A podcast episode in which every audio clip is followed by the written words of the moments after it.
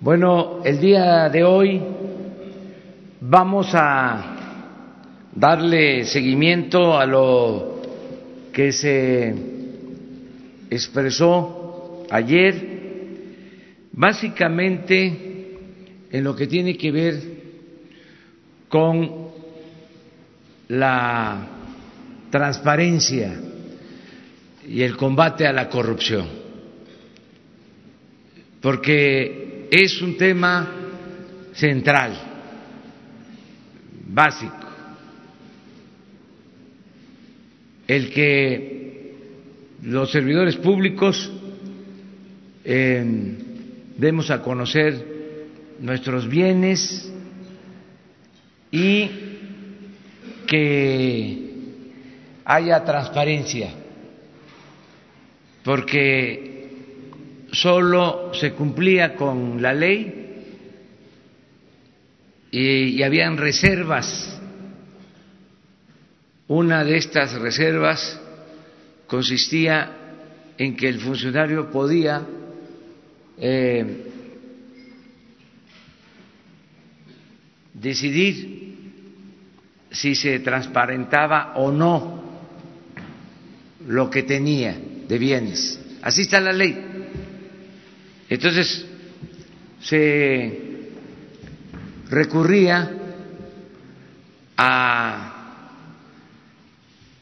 esta eh, posibilidad y muchos daban a conocer sus bienes, pero no los transparentaban.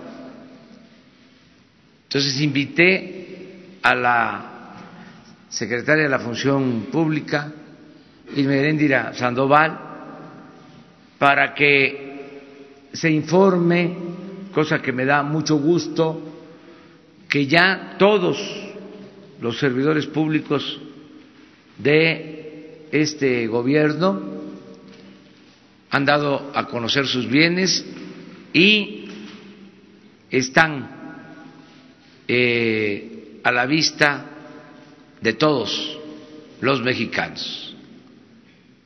Todos han cumplido con este compromiso.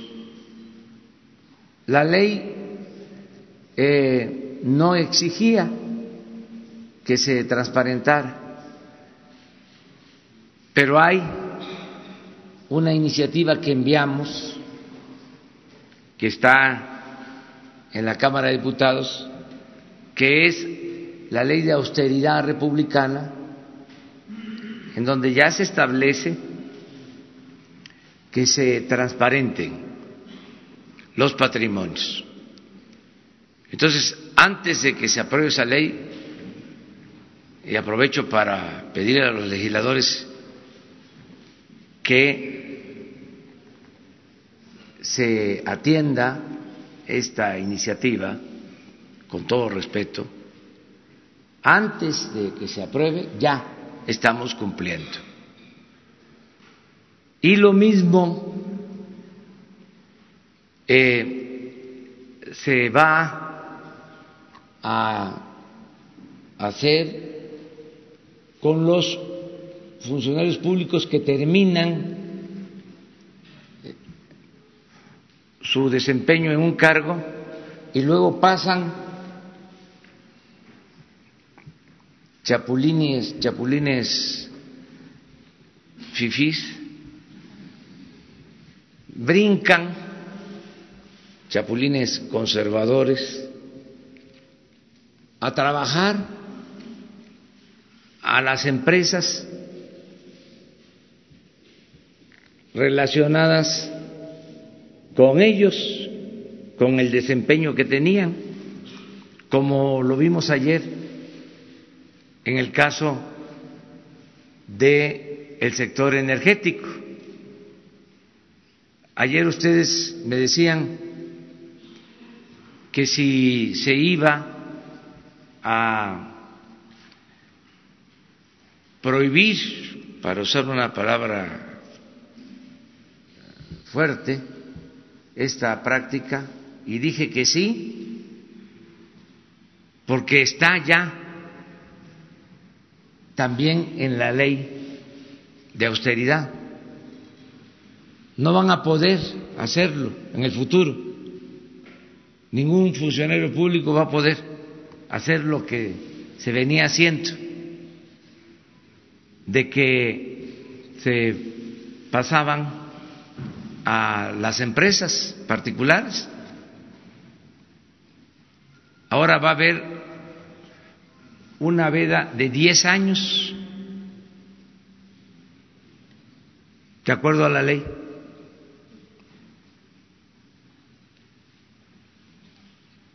Digo esto porque se está debatiendo sobre el tema y qué bueno, y hay quienes sostienen que no es ilegal, pues no,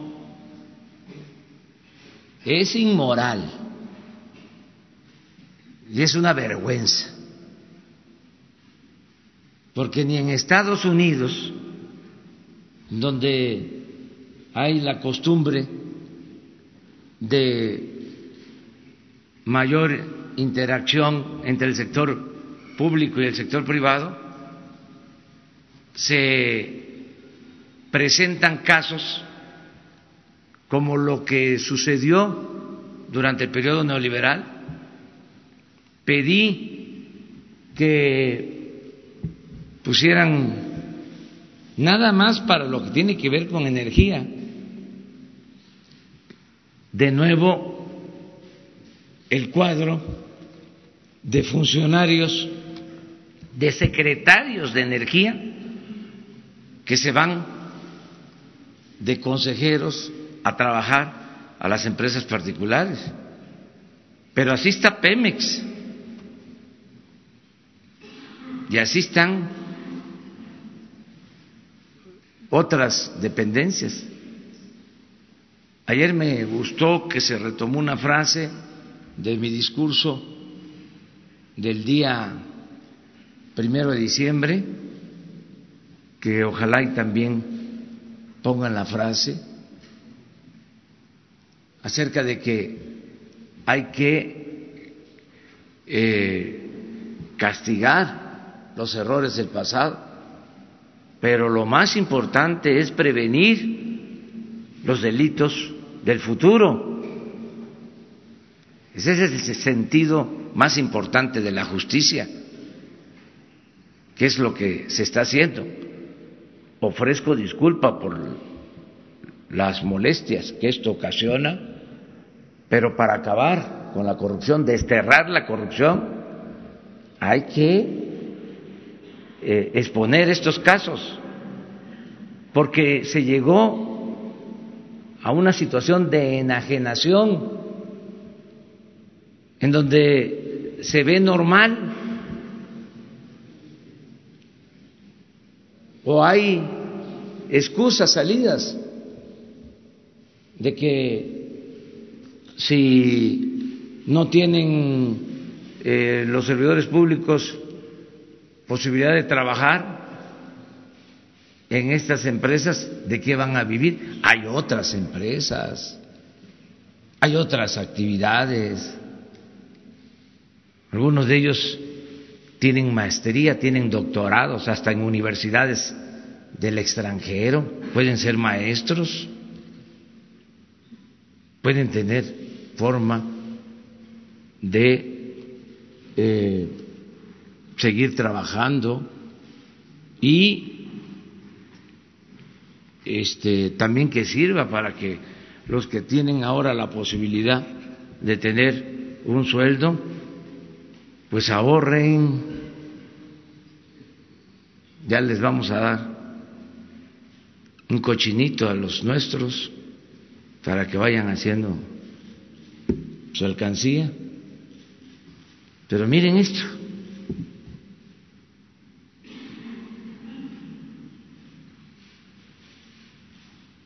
¿No es una vergüenza? ¿En qué país del mundo? A ver, los expertos.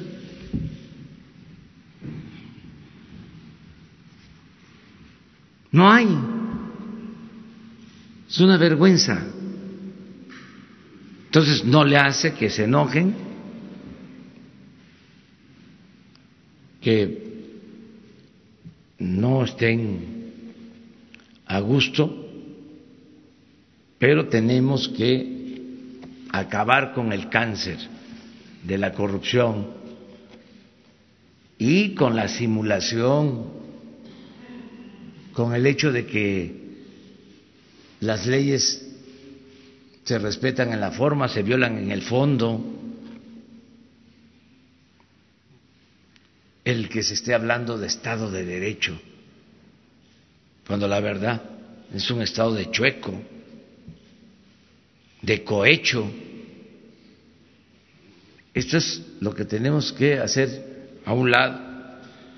De modo que vamos a darle la palabra a Irma Herendia Sandoval, la secretaria de la Administración Pública, para que les informe sobre los bienes que se han eh, manifestado y que ya eh, están a disposición de todo eh, el pueblo, de todos los ciudadanos.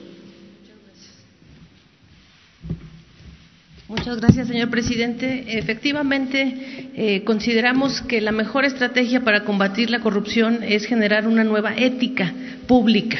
Eh, las estrategias preventivas, más que las punitivas, son más impactantes, más, con mejores resultados y una herramienta fundamental para ello es la transparencia total.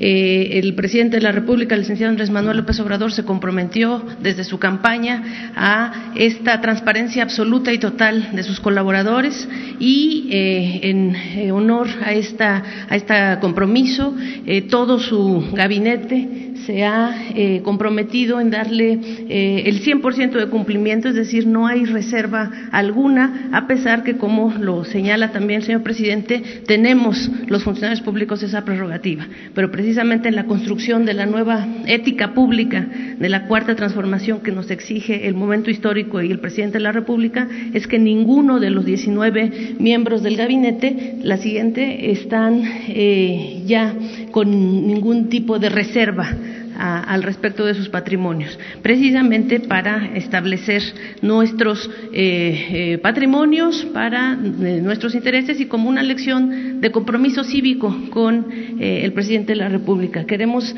dejar ahí por sentado que esta es una fotografía de el inicio de los tres gobiernos anteriores y en el inicio de los tres gobiernos anteriores somos el gobierno que ha dado el 100% de publicidad total de los datos patrimoniales del, del gobierno de la nueva administración. En la próxima eh, eh, figura se puede ver de, forma gráfica, en la siguiente, por favor, se puede ver de forma gráfica esta perspectiva. Eh, el, gobierno del licenciado, al, dos meses de su, de su comienzo de su mandato, ya está con una transparencia del 100% respecto a, a, los anteriores, a las anteriores administraciones.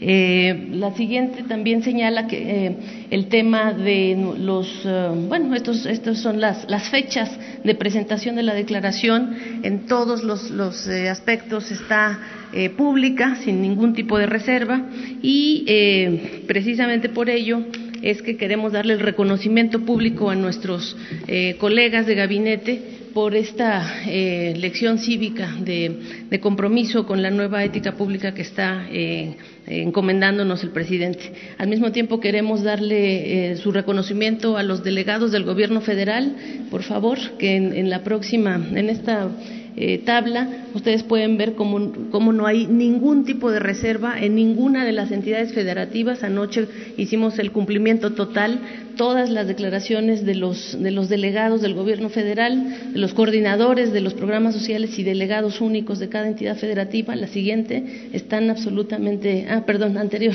están absolutamente este, cubiertos. El, coordinador nacional también al final está ahí presentada su declaración en tiempo y forma y aun cuando muchos de ellos todavía tenían tiempo para seguir presentar, para hacer los ajustes y presentarlas, ah, eh, se cumplió antes de los plazos eh, que tenían cada uno de ellos. Y como señala el presidente Andrés López Obrador, en, la próxima Ley Federal de Austeridad Republicana, que hoy está eh, pues en, dictamen, estará próximamente en dictamen en la Cámara de Diputados, se establece este llamado periodo de veda para precisamente hacer que el interés público o la diferencia entre el interés público y los intereses privados sea muy categórica. Entonces, esta pues modernidad política, esta cuarta transformación, esta nueva ética pública, solo será, solo será alcanzable desde esta eh, perspectiva de la clara defensa de, nuestras, de nuestros intereses públicos y de la esfera pública. Muchas gracias, señor presidente. Bueno, yo nada más les informo como complemento que eh, muchas de estas cosas de abusos, de falta de moralidad, se presentaron eh, por la mezcolanza entre poder público y poder eh, privado. O sea, no había frontera, no había separación. El gobierno estaba convertido en un comité al servicio de los hombres de negocios, mujeres y hombres de negocios, más hombres que mujeres. Entonces ya hay esta separación que es sana para todos. Y se hablaba, por ejemplo, hubo mucha simulación, se crearon eh, diversos organismos supuestamente autónomos, independientes, toda una constelación de organismos. Independientes, autónomos, otro gobierno para operar el saqueo, para facilitar el robo, para entregar contratos, permisos a empresas particulares. Y en todos esos organismos la mayoría de los consejeros representaban a los grupos de intereses creados y nos vendieron la idea de que esto era la independencia, la autonomía, la llamada sociedad civil, que eran gente decente, porque los del gobierno eran unos corruptos. Entonces se resolvía el problema creando estos organismos autónomos con también características especiales. Los sueldos de los consejeros de los organismos autónomos por las nubes. Les decía yo, que se les permitió tener derecho a fianza, a que las instituciones públicas les pagaran fianza hasta en el caso de que cometieran ilícitos con dinero público se les pagaban las fianzas.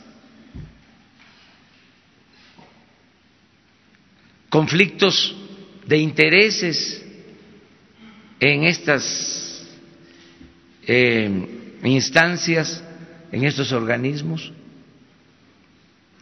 Sin duda, hasta financieros, en organismos eh, reguladores. Entonces todo eso se va a terminar Afortunadamente se vencieron plazos en estos organismos autónomos o algunos renunciaron porque ya no les parecieron los sueldos.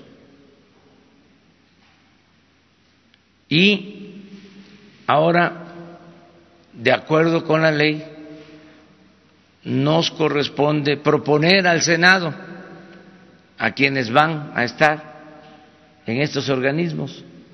Se decidió no eh, cancelarlos para no dar pretextos o excusas,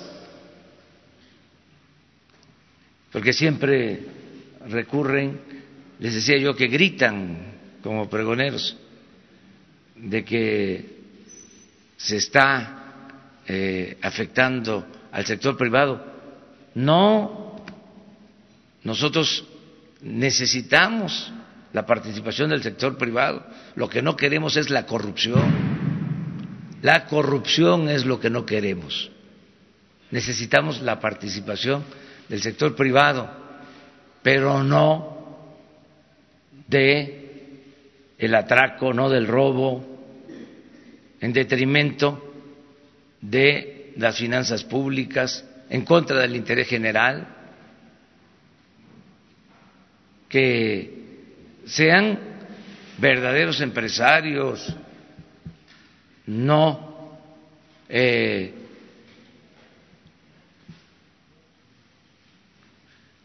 quienes practican el influyentismo disfrazados de empresarios. Entonces, ya ayer envié las primeras ternas, cuatro ternas, para eh, la comisión reguladora de energía. Y van doce nombres, cuatro ternas.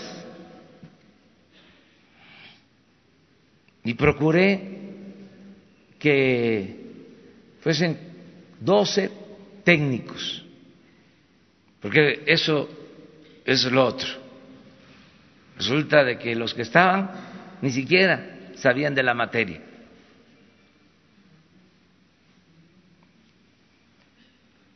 pertenecían a las empresas de manera directa o indirecta, todos ellos apoyadores de la llamada reforma energética y como premio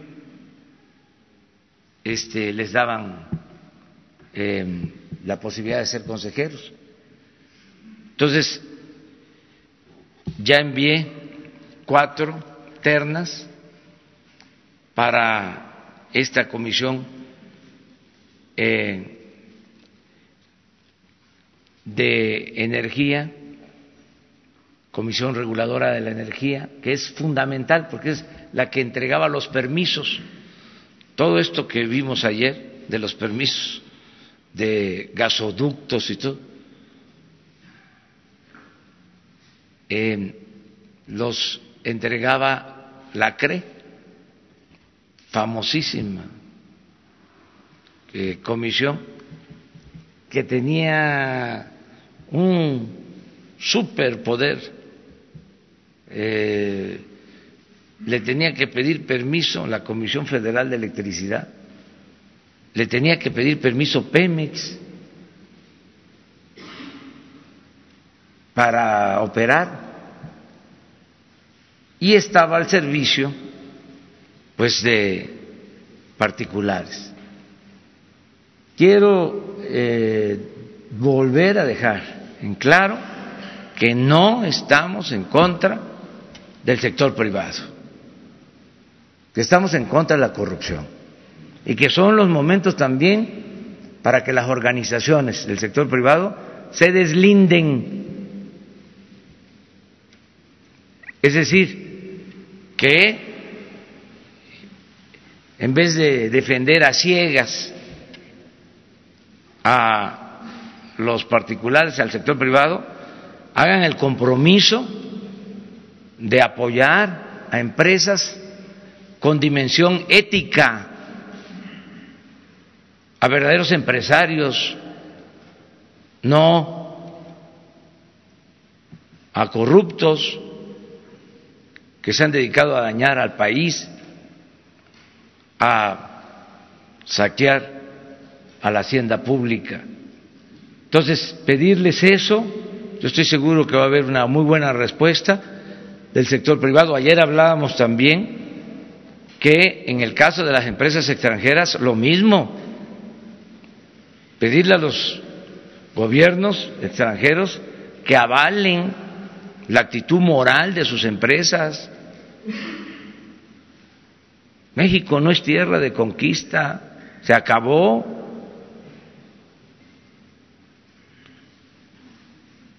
Hay empresas extranjeras que recibieron contratos jugosísimos, no cumplieron, se les dio un trato preferente durante todo este periodo neoliberal.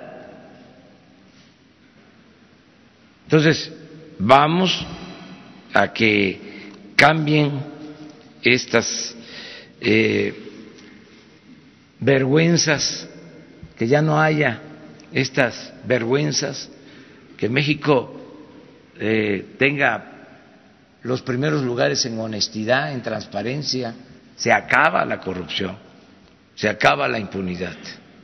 Pues es lo que queríamos comentarles. Vamos a abrir las ternas. Eh,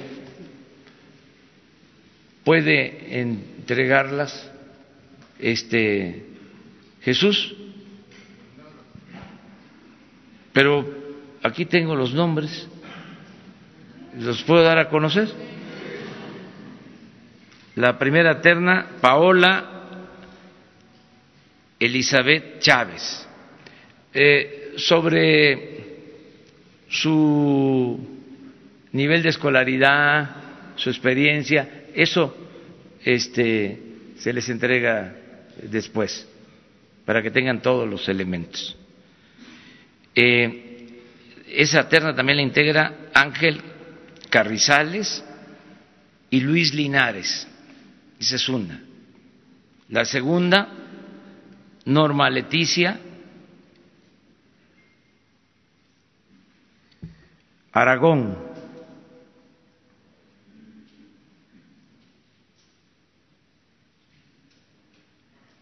Amaya Mendíbil y Alfonso López Alvarado. La tercera, Raúl Morales José Mario Silverio Galicia y José Alberto Celestino Isaac. Y la cuarta, Edmundo Sánchez Aguilar, Fernando Juárez y Guadalupe Escalante Benítez. Estas son las, las cuatro se enviaron ayer al Senado. ¿Cuál es el procedimiento? Los senadores este, inician un proceso para entrevistar a todos los propuestos, tienen que comparecer y eh, eligen con dos terceras partes a quien va a representar esta comisión. Si no se logra, eh, se regresan las ternas y el Ejecutivo manda de nuevo las ternas Pueden ser otros nombres o pueden ser los mismos. Ese es el segundo procedimiento. O sea, igual, ya si en la segunda vuelta se regresan, es facultad del Ejecutivo ya decidir sobre quién podría ser representante, si no se ponen de acuerdo en el Senado. Ese es el procedimiento. Estoy pidiendo respetuosamente que se cumplan los términos de ley, porque ahora eh, no puede funcionar, funcionar, no sesionan porque eh, nada más hay tres y la ley no lo permite. Entonces tenemos que eh, darle normalidad a todo lo que es el sector de energía y se requieren ya eh, que se integren todos los que van a formar parte de esta comisión. Esto es básicamente. va a suceder lo mismo de que se tenga que transparentar la información con los funcionarios chapulines, como los llama. ¿Cómo va a suceder esto? ¿Se va a transparentar la información de los funcionarios que, que salen de, de ciertos cargos o cómo, cómo se puede no, entender? es que con la nueva ley ya no se va a poder. Hasta que esté la nueva ley. Sí, ahora sí se puede, porque el periodo de veda es de un año, pasa y eso eh, pues no es nada. Eh, en todos estos casos. Pero así está Pemex. Estamos hablando de la Comisión Federal de Electricidad. Casi todos los directores de Pemex eh, trabajando para empresas eh, particulares. Y directores, por ejemplo, de las áreas de producción, en el caso de, de, Pemex Caso de Hacienda, lo mismo. Los que rescataron los bancos con el FOAPROA se fueron a trabajar a los bancos rescatados. Una vergüenza. Imagínense, eh, había en aquel entonces del FOAPROA un organismo que fue el encargado del rescate, el IPAP, el director del IPAP, o el equivalente a este organismo, se fue a trabajar a Citibank. Después, y ahí se se este se ocuparon, pero en todo. Esa fue una característica del periodo neoliberal. Hablaba yo del ejemplo del expresidente Cedillo, de los ferrocarriles, y también estuvo en del, trabajando de consejero en bancos rescatados por FOAPROA durante su gobierno. Y la verdad, no le hace que sea un lugar común. No es nada personal. Es que se pasaron y independientemente de la situación legal, lo que queremos es que nunca más vuelva a suceder esto. para que haya un cambio de verdad, una transformación, y que cuando quieran modificar estas leyes, los ciudadanos digan no, porque puede pasar, así es la democracia, se gana, se pierde, debe de haber alternancia, no puede permanecer una sola organización mucho tiempo en el gobierno, si regresa el conservadurismo, que no puedan retrogradar, que la gente no lo permita, pero para que la gente eh, defienda de que debe de haber honestidad, pues lo primero es que estén informados. ¿Qué sucedía? No se sabe sobre estos casos. No se sabe. Se sabe en sectores muy eh, especializados en la llamada sociedad política, pero no el pueblo en general. ¿Qué iba a saber un mexicano que el director del Infonavit ganaba 700 mil pesos mensuales? Yo les aseguro que ni el 1% de los mexicanos lo sabía. ¿Qué iban a saber los mexicanos que se había comprado un avión presidencial con un costo de siete mil millones de pesos en general? Nada, se veía normal. ¿Qué eh, iban a saber los mexicanos que se dieron contratos para hacer estos gasoductos de los que hablamos ayer y que como están parados hay que estarles pagando a los que tienen la concesión, cosa que este, se tiene que ir aclarando cómo fueron esos contratos. Entonces, es muy importante la información. Presidente, y agregar eh, una pregunta más. Eh, hay un comunicado de Carso en el cual señala que no va a renegociar nada, con esto con relación justamente a lo que usted convocó ayer a las empresas que fueron contratadas para la realización de estos gasoductos. Señala que no se va a renegociar ya que la construcción que realiza de un gasoducto en el norte del país se frenó porque la obra se ha interrumpido en 16 tramos debido a factores que son responsabilidad del propio gobierno. ¿Hay alguna opinión al respecto? No, ninguna. Lo dije con mucha claridad. Es un llamado a que ayuden, que contribuyan, que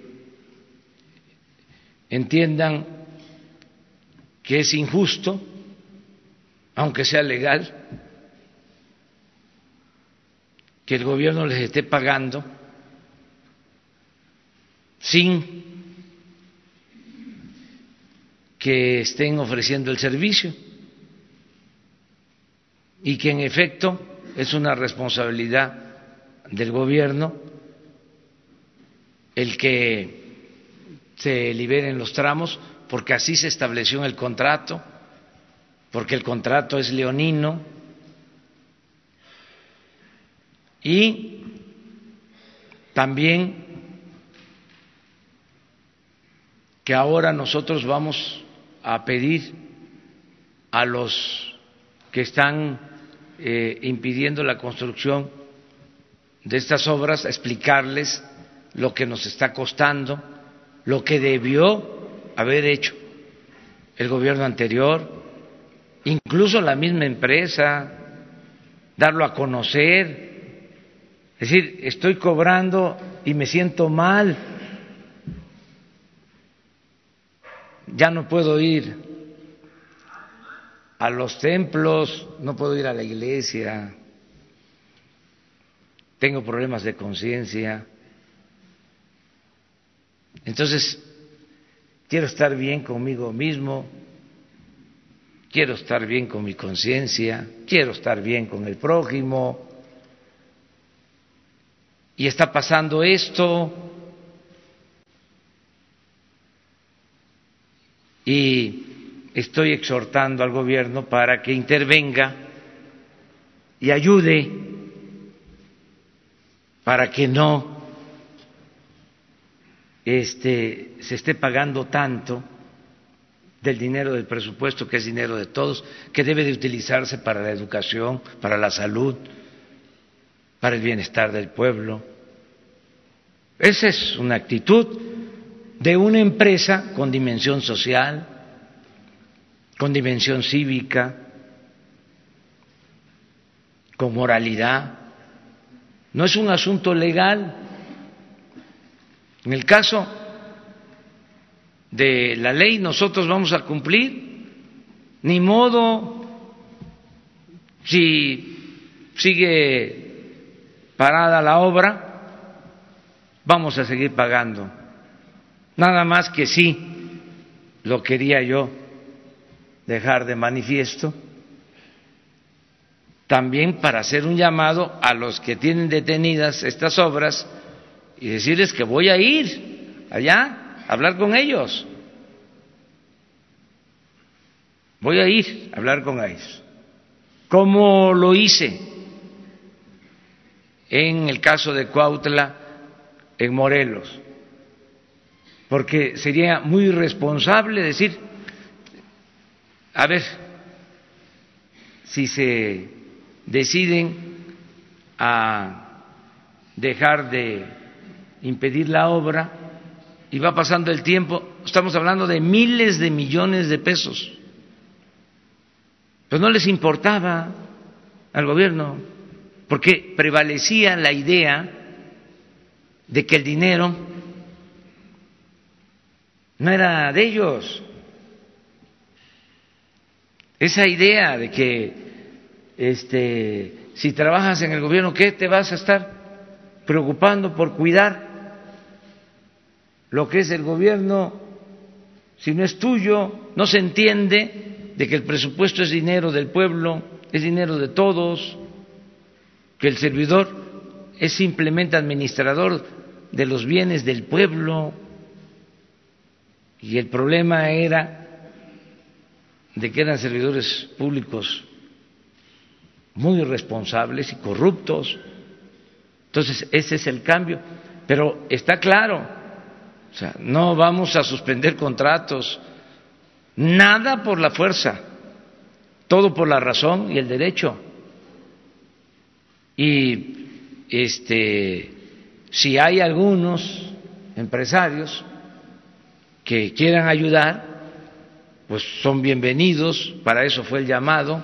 Si no, este, que no se preocupen, nosotros vamos a hacer lo que nos corresponde eh, y vamos a estarles informando de los siete eh, gasoductos que están detenidos, a ver qué podemos lograr.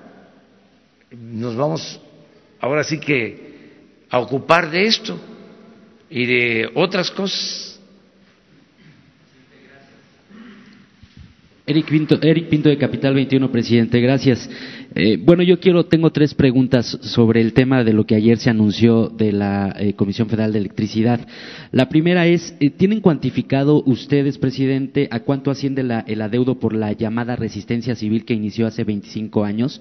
¿Qué pasará con esto que se hizo, este anuncio eh, que se hizo incluso en varias campañas del borrón y cuenta nueva? ¿Les permitirá esta deuda que se está generando este, hacer este borrón, llevarlo a cabo?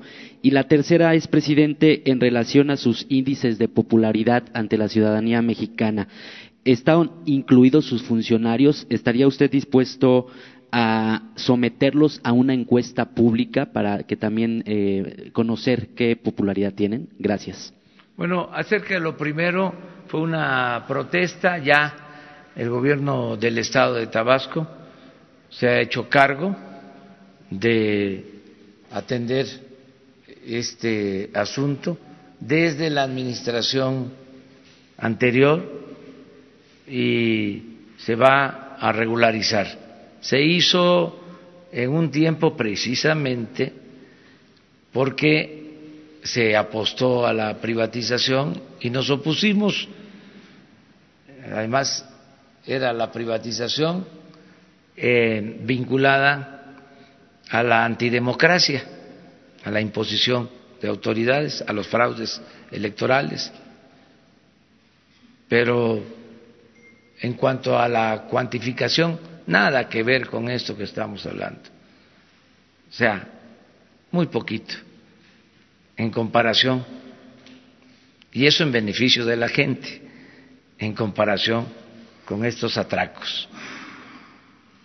Lo otro que me preguntaste es, ah, desde luego, todo mundo, todos estamos eh, eh, dispuestos a someternos al escrutinio público. Ya no nos pertenecemos. Ya todo eh, lo público tiene que ser cada vez más público.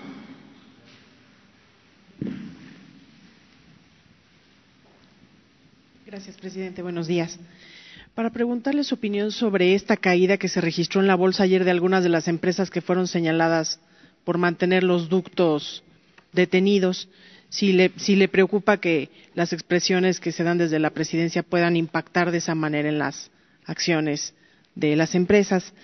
Y segundo, preguntarle justamente sobre si su gobierno tiene una estrategia para acabar también con el robo hormiga de electricidad, con los diablitos, el no pago, que al mismo tiempo también minan o pueden afectar las finanzas de la CFE.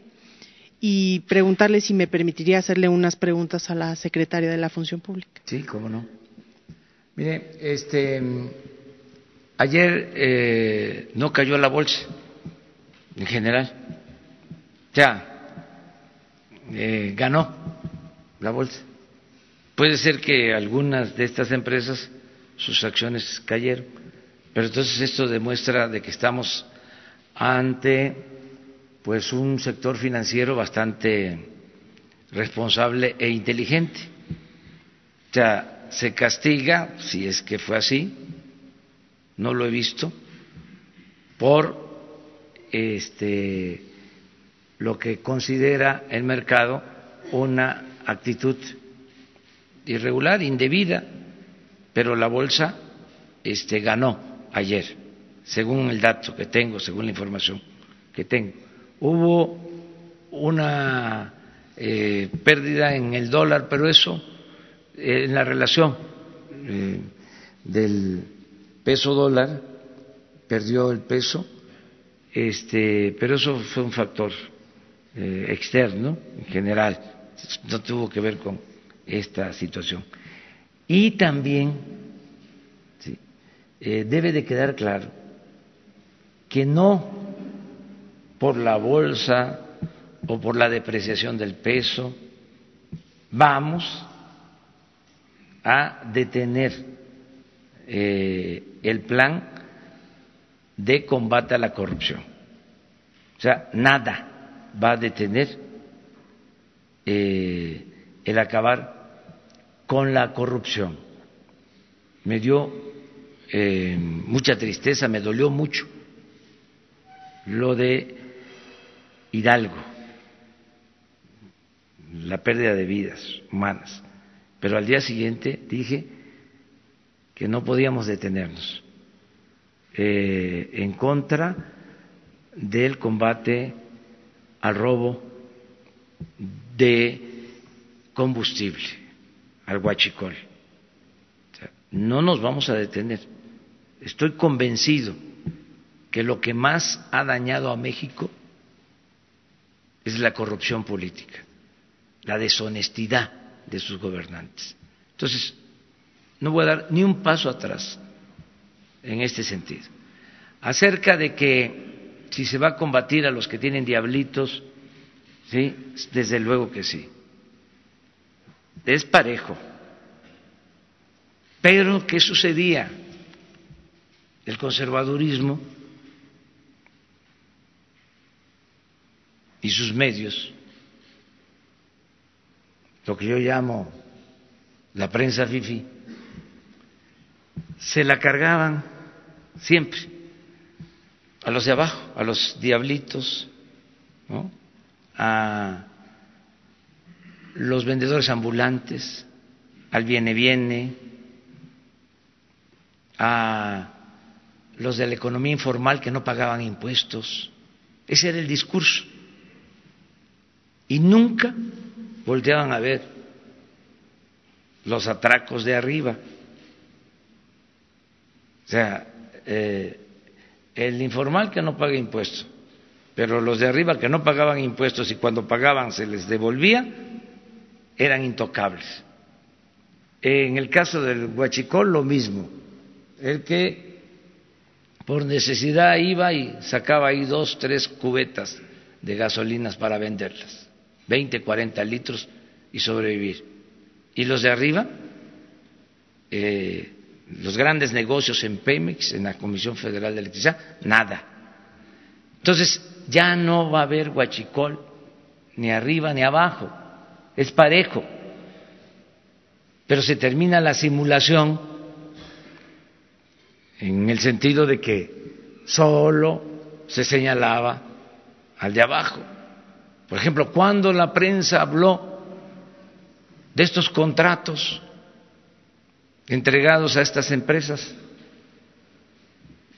no generalizo, o sea, pero aquí sí. Cuando la prensa FIFI habló de estos contratos?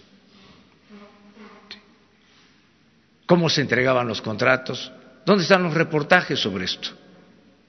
Solo una revista, el proceso, sacó hace dos años o tres un reportaje sobre el saqueo en la Comisión Federal de Electricidad que se estaba llevando a cabo. Y no dudo que otros medios, pero la prensa conservadora nunca, nunca sobre estos temas. Al contrario, aplaudían, quemaban incienso, estaban a favor de las privatizaciones, este, con todo, a fondo. Y estoy esperando la autocrítica, estoy esperando que eh, digan con honestidad que se equivocaron, que este, apoyaron algo que produjo la crisis de México, todo esto que estamos viendo ahora. Pero en fin, eh, tenemos todos la libertad de expresar y por las preguntas de. Gracias. A sus órdenes. Muchas gracias. Buenos días, secretaria.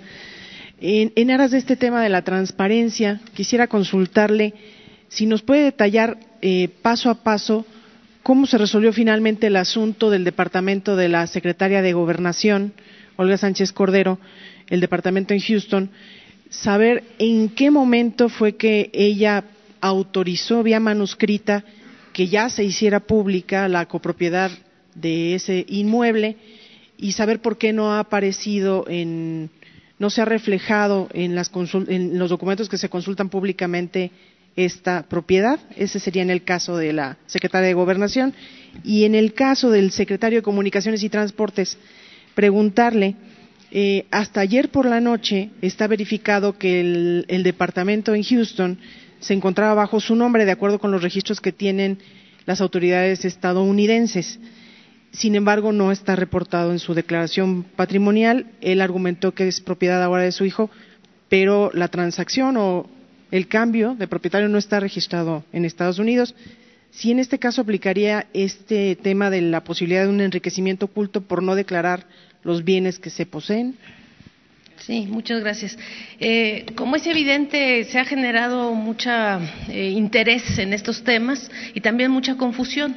Nosotros, desde el primer momento en que surgió el, el, asunto de la secretaria de Gobernación, la ministra Olga Sánchez Cordero, en lo personal, su servidora salió a aclarar que el sistema de Claranet, como está configurado, como está diseñado, eh, reserva en automático las copropiedades o las eh, sí la, el patrimonio que no es plenamente eh, del de, declarante. Ese era el caso básicamente de la, de la magistrada de la secretaria de gobernación. Es un departamento que tiene copropiedad y que efectivamente ella había eh, en utilización de su prerrogativa de su derecho a ciertas reservas reservado precisamente por eso para proteger datos de terceros eh, sin saber propiamente que el, la, el, declaranet en, automático protege los derechos de terceros. Está sujeto a la, a la declaración, a la protección de datos personales en posición de terceros. Yo voy a trabajar, Entonces, perdón. ¿sí lo reservó En un primer momento, pero tenemos ya firmada la autorización de nuestra secretaria de Gobernación. El viernes, usted pregunta cuándo, fue este viernes pasado, firma eh, la publicidad absoluta y total de su patrimonio. Está ahí a la vista de todos ustedes. Eh, el tema que me comprometo a nivel personal, yo como secretaria de la Función Pública, es hacer un sistema en donde haya publicidad absoluta o, en el caso, pues, de la reserva para quien desee esto. Pero ya no vamos a tener estas confusiones de reserva medias, de publicidad medias. Eh, va a haber publicidad o reserva. Y, evidentemente eh, la ley de federal de austeridad republicana y, y el ejemplo y la, eh, la, la, transparencia hasta las últimas consecuencias que este gobierno está instaurando, la nueva ética pública, nos va a obligar a todos los funcionarios públicos a hacer eh, transparencia total. Del ingeniero Jiménez Espriu, él también está aquí, por cierto, y tiene el documento que acredita el cambio de propiedad. No hay ninguna duda al respecto. Gracias. ¿Perdón? La transparencia total. Está al 100% la transparencia total. Este problema del sistema que usted menciona de que el mismo de Claranet hace que copropiedades queden reservadas, porque esto permitiría pues que muchas propiedades quedan reservadas precisamente. Ese es, sistema de Claranet es un sistema que emerge de un régimen eh, anterior. Nosotros, en la cuarta transformación y por eh, instrucciones directas del licenciado Andrés Manuel López Obrador, vamos a caminar hacia una transparencia plena utilizando las tecnologías y poniéndolas al, al servicio de, la sociedad y del escrutinio de, todos ustedes. Entonces, eh, el, los datos también está aquí, lo, lo anuncio el, el, director general de responsabilidades y, y, evolución patrimonial de nuestra Secretaría de la Función Pública, él les podrá dar datos específicos al respecto. Pero ese sistema, es decir, estas confusiones surgen de un diseño diseño que no está propiamente enfocado a lo que nosotros queremos promover, que es la nueva ética pública, la transparencia total y la división absoluta del interés público de los intereses, muchas veces legítimos, pero muchas veces no legítimos particulares. Gracias. Dejo al presidente. A ver, miren, para que no quede duda de esto, este, vamos a hacer las gestiones para que, a ver si en ese mismo sistema, porque ya ahora este, depende de nosotros, se hacen los ajustes y hoy mismo, hoy mismo, ya este, se abre por completo. Si no se puede, este, en ese mismo sistema, yo le voy a pedir eh, a Jesús Ramírez que les entregue toda la información, toda la información nuestra, y que incluso, aunque tengamos que eh, hacer algo especial, hoy mismo se dé a conocer una página nueva y se transparente. ¿Les parece? ¿Se podrá, Jesús? Sí se puede. ¿De acuerdo? Para que no quede ya ninguna duda. Vámonos. Buenos días, señor presidente. Mariana León del Financiero. Eh, preguntarle eh, sobre este caso de las empresas que tienen los gasoductos. Ayer el, eh, el, director de CFE abría la puerta para poder demandar a estas empresas en caso de que no estuvieran abiertos en una renegociación una vez que se revisaran a profundidad estos contratos. ¿Usted no descarta la posibilidad de iniciar procedimientos legales en contra de estas empresas? Y también me gustaría preguntarle a la secretaria de la Función Pública sobre estas confusiones que se dieron entonces de, de, las declaraciones patrimoniales. ¿Esto tiene que ver solamente con, con el sistema? Porque nos decían que había un fallo sobre eh, la publicidad que se daba. ¿Esto tiene que ver nada más con el sistema? Sí, no, no hay fallo, está ahí este, eh, a la, eh, sí, en la oferta de todos ustedes. Todo mundo puede consultar las declaraciones patrimoniales de quien permite eh, publicidad total. Ese es el cambio que estamos presentando hoy. Hoy el gobierno del licenciado Andrés Manuel López Obrador, todos, absolutamente todos, a, pesar de que la ley permite ciertas reservas, hoy todos están abiertos por voluntad propia. Tenemos en la Secretaría de la Función Pública los eh, acuses de que todo el mundo está voluntariamente y por convicción y por la nueva ética pública abriendo al 100% su patrimonio. Ese es el cambio. No es un asunto técnico, es un asunto de voluntad política y de construcción de la nueva ética pública.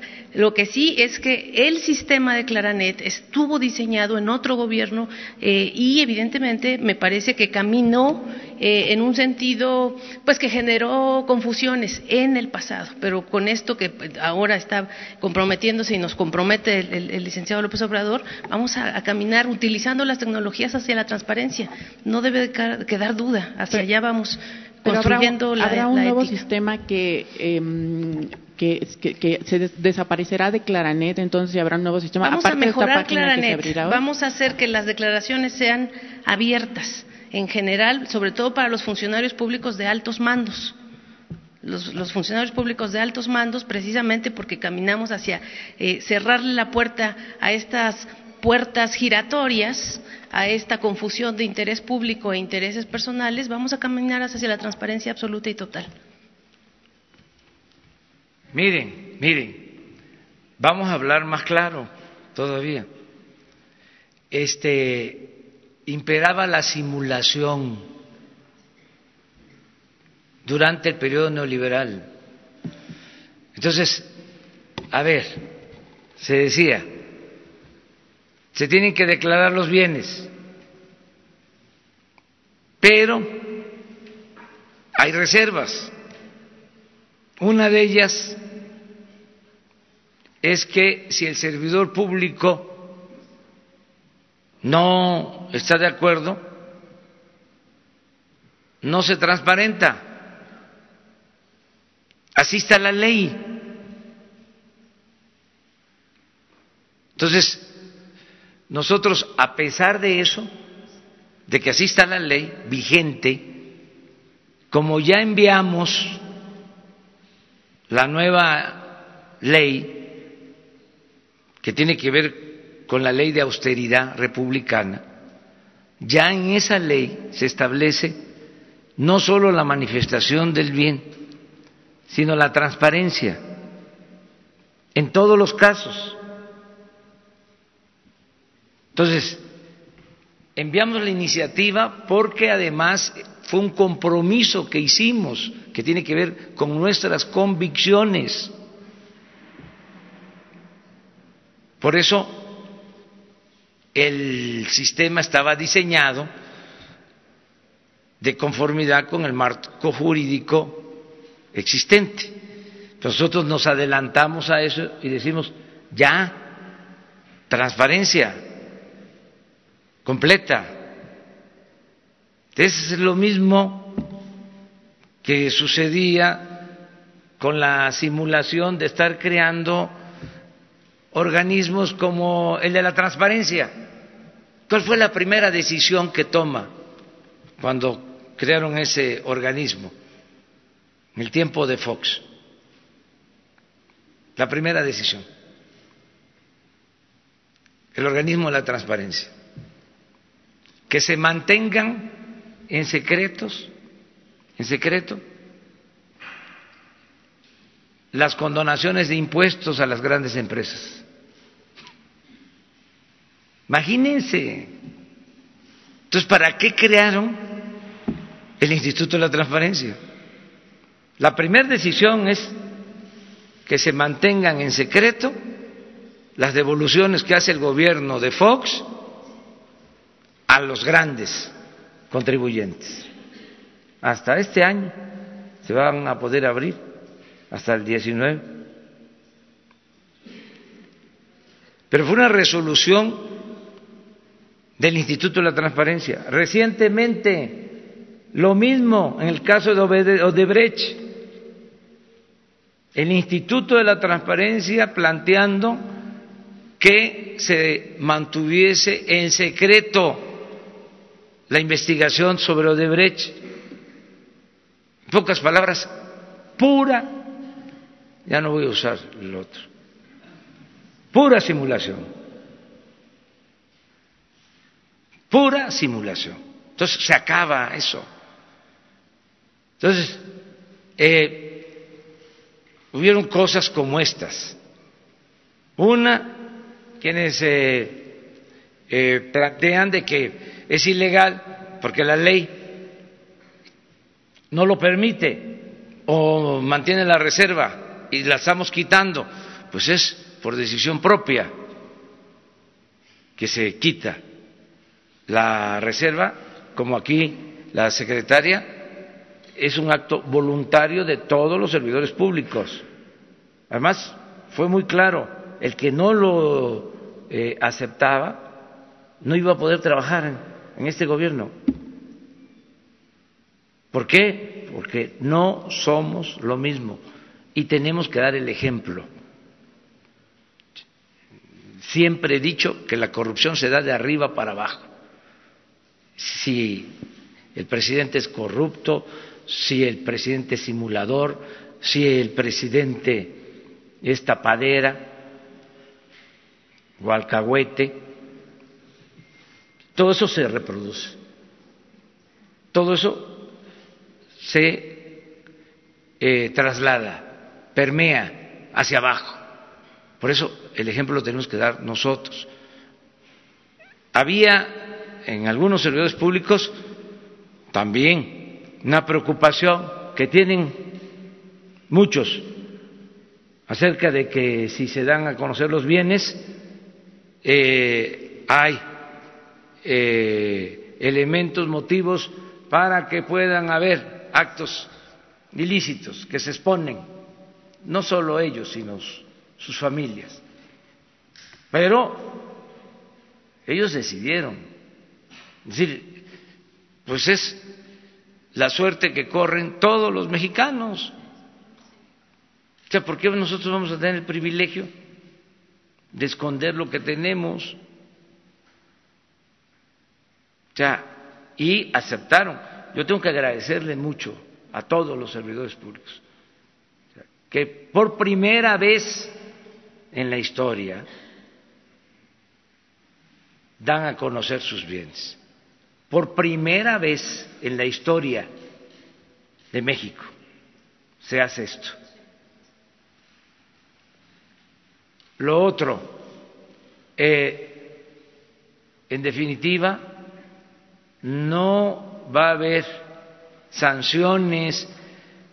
Lo dije ayer y lo repito, no somos leguleyos. Este es un asunto de Estado y tiene que ver con la moral de quienes formamos parte de la sociedad mexicana. Tiene que ver con la dimensión ética de empresas y de gobierno. No es un asunto legal que nadie eh, se espante, que nadie se inquiete, que nadie se ponga nervioso, que van a respetar los contratos, porque son compromisos que se firmaron en situaciones muy especiales. Lo que hice ayer fue un llamado a que pueda haber un entendimiento respetando los contratos. Yo no me voy a poner a pelear este, con las empresas. Tienen muy buenos abogados de primera son esos abogados que han sacado de la cárcel a gente que uno pensaría que no iban a poder salir de la cárcel o son abogados que son tan buenos que evitan que vayan a la cárcel los que deberían de ir a la cárcel. Entonces, no es eso, es otra cosa. Es moralizar al país, todos, todos tenemos que contribuir, porque a todos nos conviene que se acabe la corrupción. Se les pasó la mano, se dedicaron a saquear, el gobierno era de ellos y se les olvidó el pueblo, se les olvidó la gente. Entonces, es voluntario, voluntario. No tiene por qué haber ningún problema, este, hasta se pueden ahorrar los honorarios de los abogados, porque no va a haber demandas. Pero no le podría ganar su gobierno a estos abogados que usted ha criticado en, no, en no, diversas no, no, ocasiones. no, no, no. ¿Saben qué hicieron? Además, todos estos casos se tienen que ir a litigar al extranjero, a tribunales del extranjero. Están hasta en el Tratado de Libre Comercio. No, no, no, no, no, no, no, no, no. No. Este eh, se protegieron mucho. Lo que se puede hacer es que algunos eh, quieran ayudar en la reparación del daño, voluntariamente. Eso es lo que se puede hacer. O sea, eh, persuadirlos, convencerlos de que eh, así se contribuye a sacar adelante al país. Eso es lo que podríamos o lo que estamos este, haciendo básicamente, pero no es eh, eh, apostar solo a la legalidad, porque no es ese el tema central. El problema es la inmoralidad.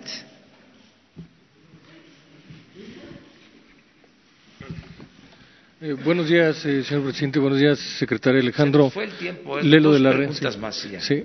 Rápido, presidente. Ayer el licenciado Bartlett saca de la penumbra a un personaje que algunos consideran el padre del neoliberalismo en México, José Córdoba Montoya, que es el que coordinó, diseñó y ejecutó este plan desde la Secretaría de Programación y Presupuesto allá por 1980, desde ahí parte. Eh, a lo largo de, de todos estos años se ha hablado mucho de, posibles ilícitos que pudo haber cometido este personaje. ¿Tiene su gobierno la intención de hacer una investigación? Porque de alguna manera fue equiparable a- al poder que tuvo Carlos Salinas en ese sexenio. Eh, la segunda pregunta, muy breve, presidente. Los eh, directores de la CFE del sexenio pasado, Francisco Rojas, eh, Enrique Ocharreza y Francisco Hernández, no fueron mencionados ayer en el informe de Manuel Bartlett. ¿Ellos se portaron bien? Esa sería la pregunta concreta. Y eh, para la secretaria, nada más precisar, secretaria, o si usted me lo puede responder, presidente, ¿desde qué nivel, cuando hablan de todos los funcionarios, de qué nivel estamos hablando? Personal de confianza, que creo que son de subdirector para arriba. Si nada más nos pudiera precisar ese datito, secretaria. Ni- Todos los funcionarios de alto mando, director general para arriba, subsecretarios. Gracias. Pero no solo eso, tenemos el compromiso. Lo que pasa que vamos poco a poco porque es bastante el trabajo. Este se va a transparentar toda la nómina del gobierno, algo que nunca se ha hecho en la historia de la administración pública, nunca. A mí me tocó para, les comentaba, para hacer el nuevo libro, la salida, tratar de buscar cuánto se eh, destinaba al pago de eh, los trabajadores al servicio del gobierno en general, la nómina general, no pude, porque una parte son los sueldos y otra las compensaciones y otro los bonos y está compuesto el salario pues, de muchos elementos de prestaciones.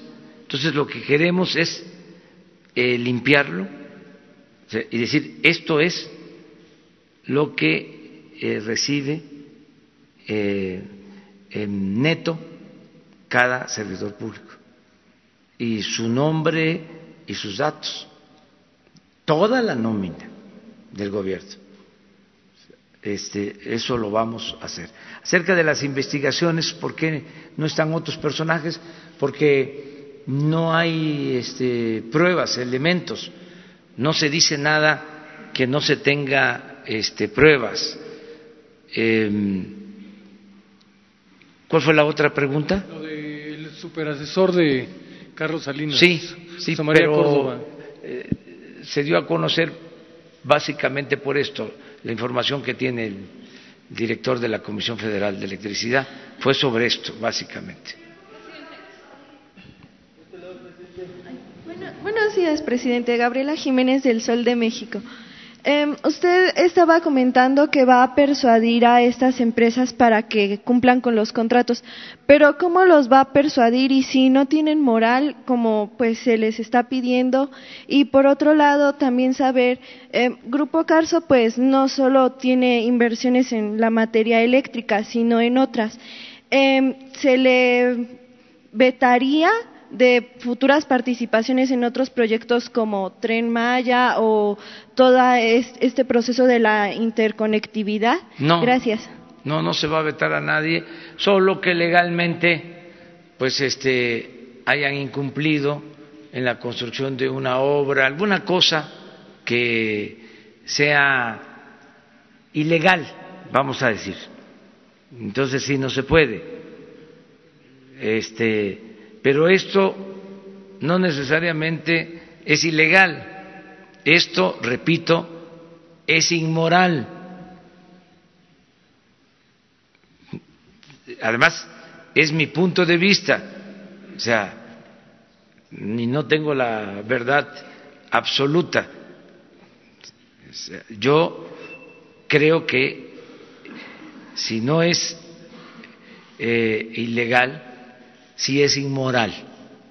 Eso nada más. Lo otro que preguntaste al principio. Gracias.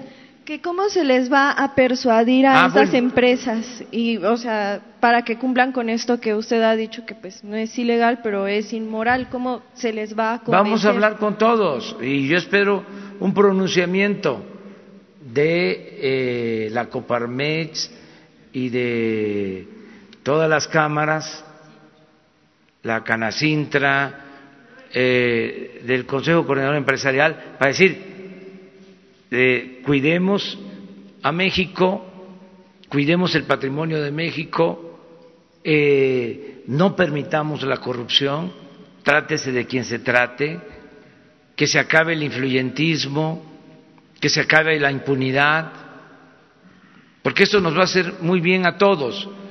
Y aclaro, no estamos en contra de los empresarios.